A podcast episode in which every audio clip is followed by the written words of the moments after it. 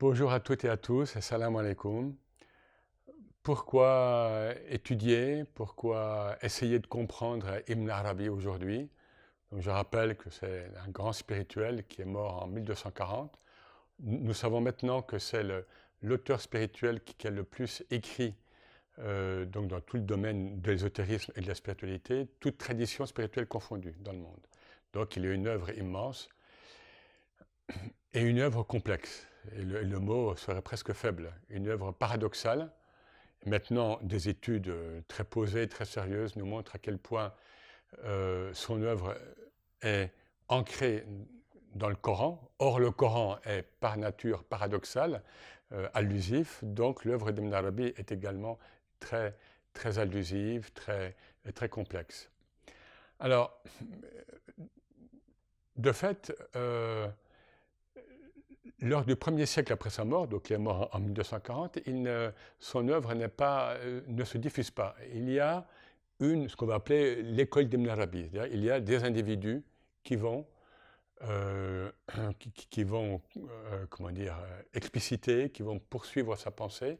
Parfois, ils vont un peu la forcer d'ailleurs, parce qu'elle est tellement dense et tellement ouverte que ben, ceux qui vont venir après, ils vont souvent un petit peu, parfois la figer en, mode métaphysique. Hein. Et, euh, et après, on voit qu'il a eu beaucoup d'ennemis. Beaucoup d'ennemis. Pourquoi? Bah, Parce que même si les gens lisaient bien l'arabe, hein, euh, pourtant, ils ne le comprenaient pas. Ils ne le comprenaient pas. Et on a là des, grands noms. Alors là, je vais encore citer Suyuti, que beaucoup citent parfois, donc un grand savant égyptien, mais lui-même aussi soufi, qui est mort en 1505 et qui, à telle occasion, une ou d'autres, enfin, c'est un des plus connus, qui ont pris la défense d'Ibn Arabi. Mais en gros, en disant, c'est un grand saint, mais euh, il est interdit aux, musulmans lambda de le lire parce que ça peut l'égarer. En gros, c'est un peu l'image, euh, euh, c'est un peu ce qui, ce qui, ce qui transparaît dans des écrits, même déjà, et même des soufis qui disent, bon voilà, c'est un très grand saint, mais euh, pourquoi a-t-il euh, couché sur papier cette, œuvre? C'est complexe et si paradoxal. Euh, alors là, il faut, on peut déjà simplement répondre que lui-même nous dit que pour ses œuvres principales, notamment, il n'y a pas un mot de lui. Tout a été reçu par inspiration, par dictée divine. En fait, il nous le dit.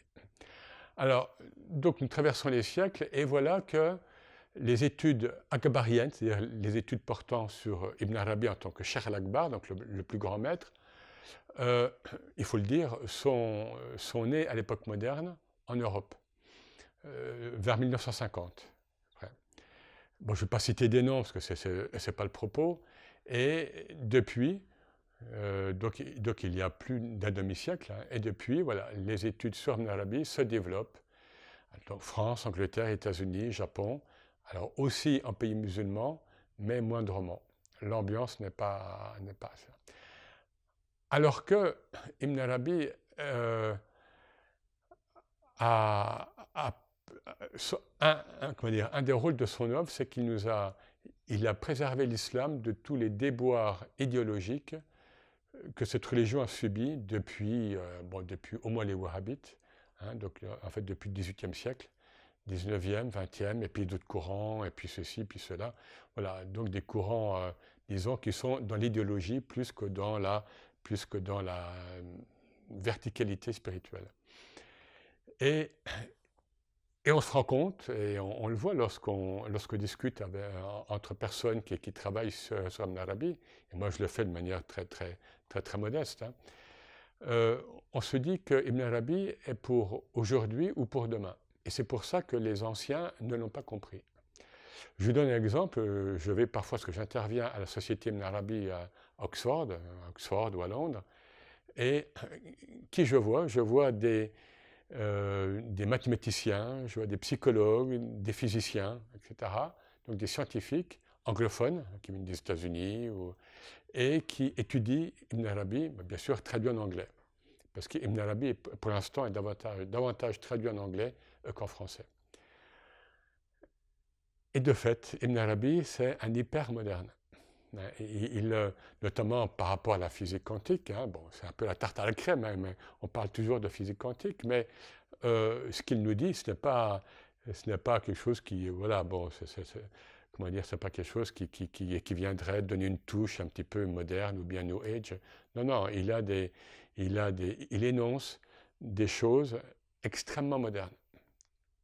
Alors en physique, en logique, avec le tiers inclus, par exemple. Bon, je ne peux pas développer, parce que bon, peut-être je le ferai dans d'autres occasions, euh, etc. Donc nous avons toute une production intellectuelle maintenant, donc de gens euh, qui, euh, islamologues, spécialistes du soufisme, mais encore une fois aussi scientifiques, qui nous montrent, enfin, qui tirent une substantifique moelle de l'œuvre d'Ibn Arabi et nous montre à quel point elle, nous permet d'éclairer notre hypermodernité.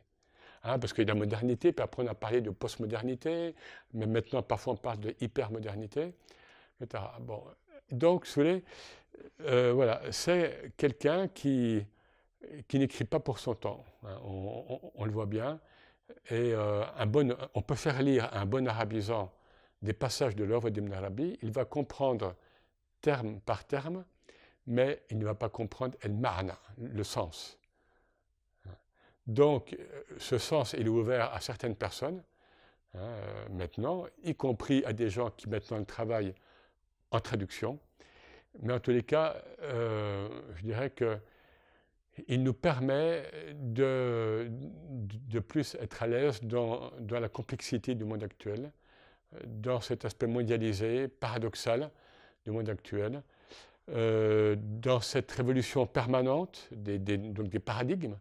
Hein, ça, vient et ça, tourne et, ça, et, tout ça va très vite parce qu'il nous permet, justement, il nous donne un confort intérieur, un espace intérieur que même, je dirais, euh, peu de soufis anciens hein, euh, ont réussi à installer en nous.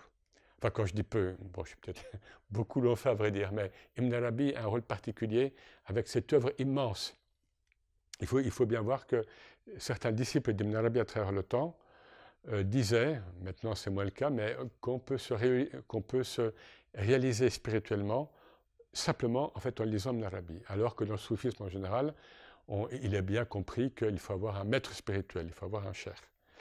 Voilà, donc Ibn Arabi est pour aujourd'hui et pour demain. Merci.